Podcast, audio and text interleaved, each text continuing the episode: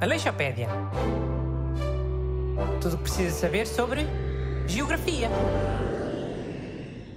Bom dia. Bem-vindos a este excelente programa de rádio que ensina geografia às pessoas. Hoje vamos falar do famoso país Japão. Por isso, estou aqui com as duas geoconas do costume. Busto e Renato Alexandre. Olá, bom dia. Sayonara, people.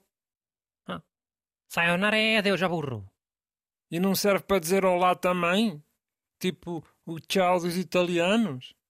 Olha que o tchau dos italianos serve para dizer adeus e para dizer olá. Não, Chiu. Isto não é que a Aleixopédia é sobre linguística. A Aleixopédia linguística está prevista para, para a época 2028-2029. Vá, Busto, queres começar por dizer já uma das tuas partes? Sobre o rio ou sobre uma montanha? Bem, o, o, o Japão é mesmo muito singular a nível geográfico. Para começar, é um arquipélago com quase 7 mil ilhas. Mas a maior parte do país, eh, cerca de 97% do seu território, está concentrado em apenas 4 ilhas. As ilhas de Honshu, de Kyushu, de Shi... Pá, mas atenção que essas ilhas do Japão são quase todas uns calhaus pequenitos, no meio do mar. Isso não tinha nada que contar como ilha. Mano, mas ilha é um pedaço de terra rodeado de mar por todos os lados. Qual é que é a tua dúvida? Ah, muito obrigado, senhor Prémio Nobel da Geografia. Mas para ser considerada ilha, devia ter um tamanho mínimo obrigatório. É isso que eu estou a dizer. Hum, ok, eu percebo a tua questão. Mas qual é que devia ser o tamanho mínimo? Sei lá, para ser considerada uma ilha tinha de... Não sei, tinha que dar para um autocarro fazer inversão de marcha. Em três manobras, ao menos. Hã? Epá, oh, iam com um autocarro a todas as ilhas do mundo. Ver se conseguia fazer a inversão de marcha em três manobras. Não era preciso ir a todas, o seu nabo. Bastava fazer uma estimativa, um computador. Já, usava-se um simulador. Mas a medida para, para ver se eram ilhas podia ser essa. O autocarro a fazer inversão de marcha. Sabem que há dias tive um pesadelo que era um autocarro a fazer inversão de marcha num, num sítio sem espaço nenhum. A ter que fazer 50 manobras, ou o que é que foi. Aquelas manobras pequenitas em, em que só chega um bocadinho à frente e um bocadinho atrás. Mas eras tu que estavas a guiar o autocarro. Não, eu estava só a ver. Mas é uma aflição muito grande na mesma. Se calhar é até é maior. Hum, ok, então, ah, acho que está clarificada essa tua opinião sobre o tamanho das ilhas. Ahm, outra questão que torna o Japão muito singular é o facto de estar numa zona que apanha quatro placas tectónicas. Ah, daí que o Japão seja um dos países do mundo com mais tremores de terra, né? Tem mais de 1500 por ano. Também vi essa cena. Mas felizmente a maior parte são pequenitos.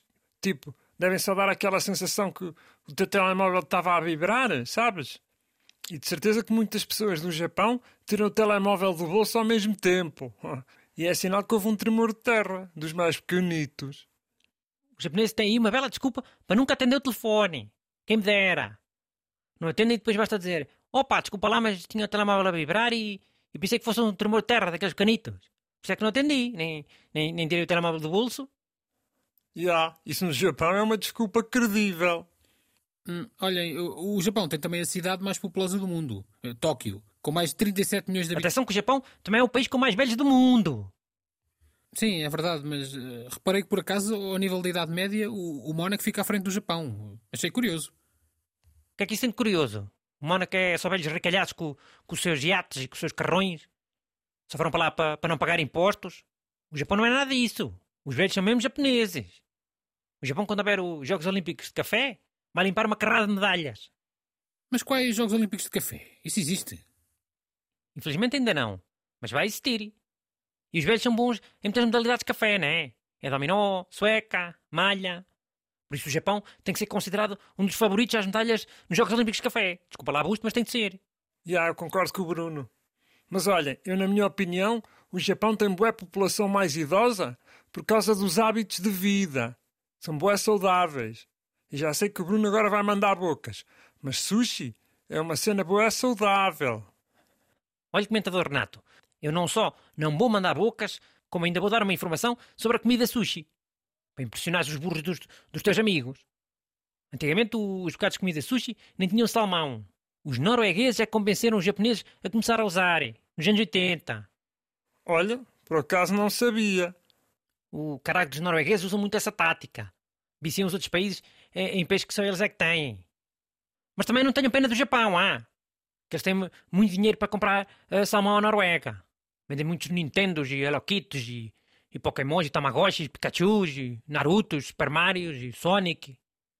Já, sem dúvida. o Japão também exporta bué produtos deles, não, não se podem queixar muito. Pois não. Já olha, a Noruega lixou-nos foi bem a nós. Usou esse truque lá com, com o bacalhau. E agora olha. Aleixopédia.